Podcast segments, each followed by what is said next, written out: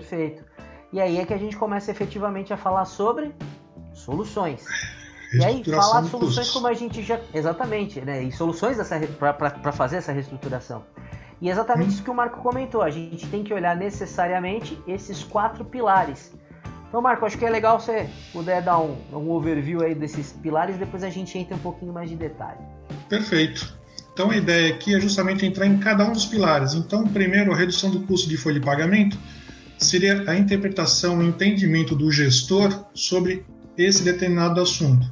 Então, ele teria que ter condições de avaliar a carga tributária previdenciária da empresa dentro da cota patronal, quanto aos seus enquadramentos. Na verdade, é fazer um novo enquadramento, preferencialmente dos últimos cinco anos, para verificar se todas as alíquotas foram é, colocadas corretamente na tributação previdenciária, tanto do RAT, Risco de Trabalho, como do FAP, ou outros percentuais que envolvam a folha de pagamento ou verbas que poderiam ser tributadas ou não.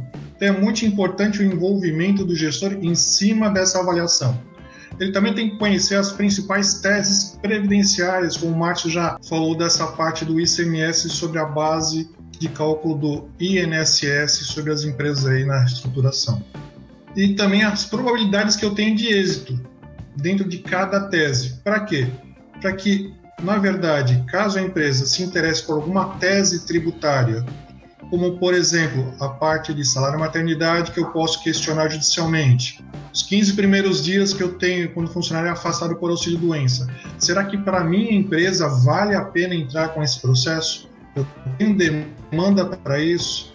Então é muito importante que nessa avaliação do gestor, sumiu, ela voltou eu faço alguns levantamentos aqui dos últimos cinco anos sobre quais são as verbas. Depois que eu fizer o levantamento, o quanto essas verbas significam, na verdade, dentro dos valores disso, quantificar esses valores e a partir, daí ver a probabilidade de êxito e se é interessante para minha empresa ou não entrar com um processo ou uma tese previdenciária junto aos tribunais.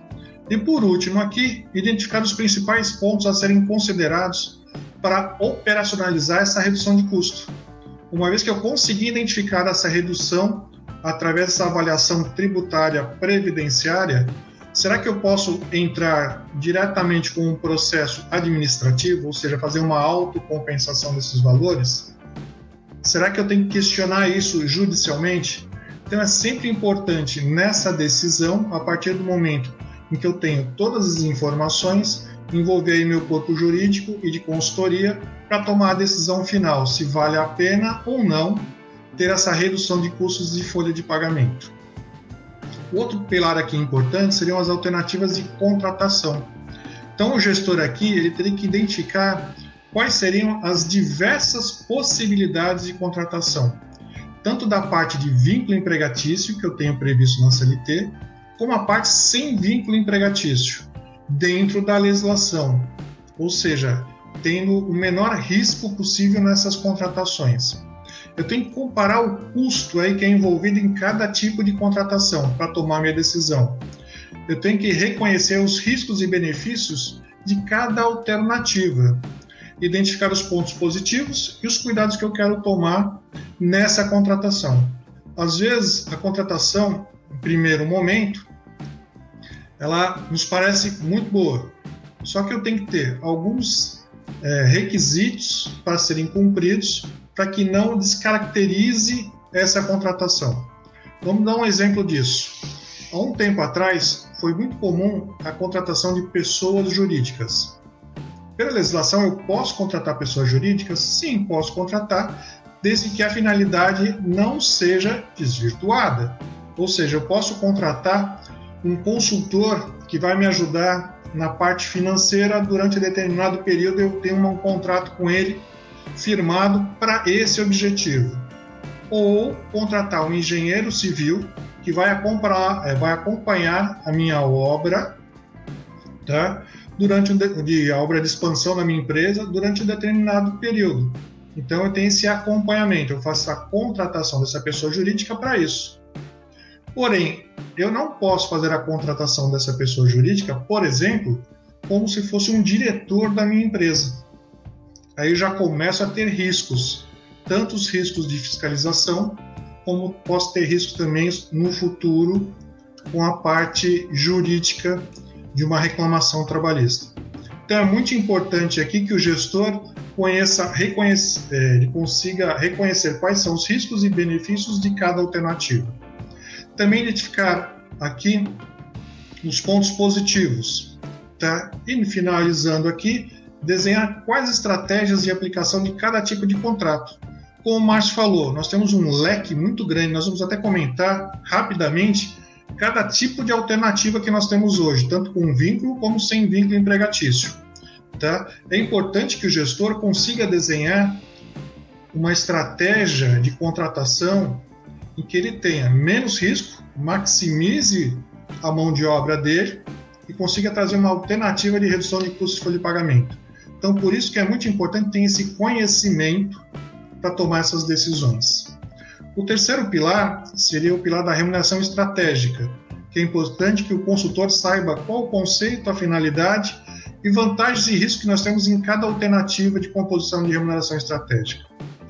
Então, para isso, ele tem que conhecer e aplicar os modelos de remuneração, tanto da parte fixa, que nós vamos comentar daqui a pouco, que pode ser apenas o salário contratual do funcionário, como eu posso ter um plano de cargos e salários, ou um plano de cargos e salários diferenciado, tanto para a produção como para a administração. Então, tudo isso está dentro da parte de remuneração fixa.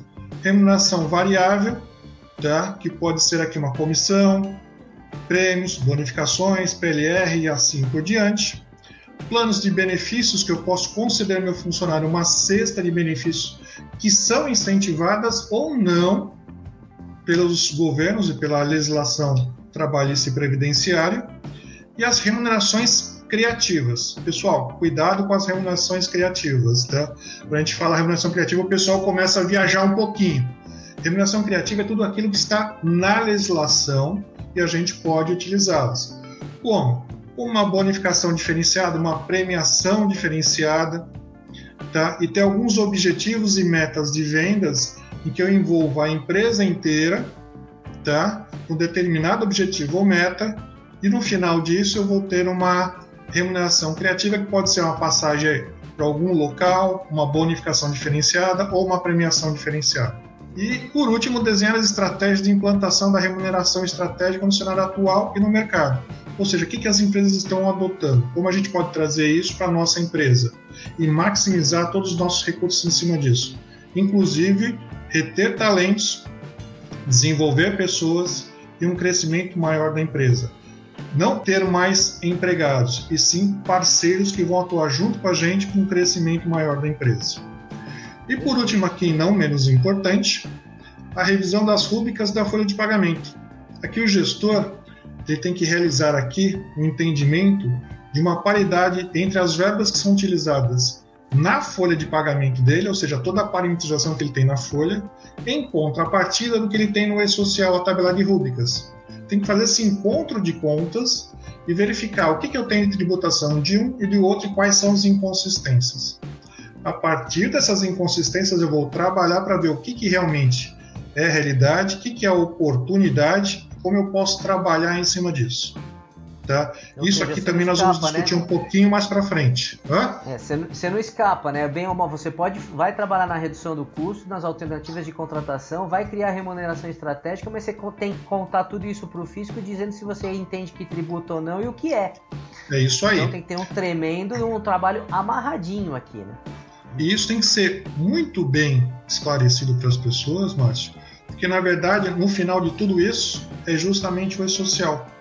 É justamente os instrumentos que hoje nós temos em que eu tenho que lançar todas as informações pra, no e-social e tem que ter um embasamento jurídico para tanto, para que não tenha problemas no futuro. Eu não posso mais fazer um negócio de qualquer forma para ver como vai ser. Na verdade, eu tenho que estruturar para aí sim realizar esses tratamentos ou essas reduções de custo.